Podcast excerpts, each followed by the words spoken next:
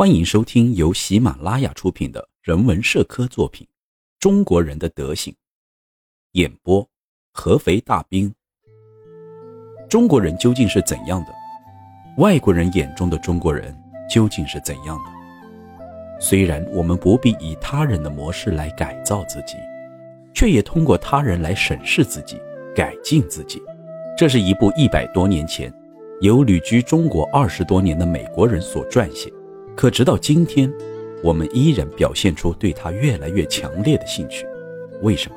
一方面说明了偏不肯研究自己的中国人，经过一次又一次的挫折和教训，逐步觉出了认识自己的极端重要性，渐渐的肯于研究自己了。另一方面，也说明了书里面所批判的中国人的种种毛病，并没有得到根治，有些甚至愈加严重了。鲁迅在留学时期研究过国民性问题。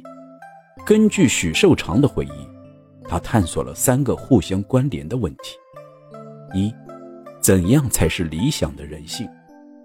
二、中国民族性中最缺乏的是什么？三、它的病根何在？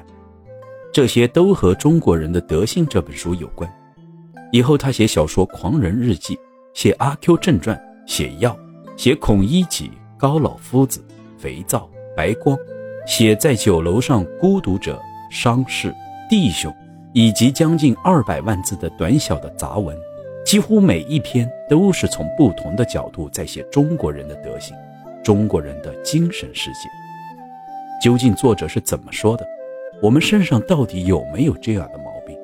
就请在书中一窥究竟吧。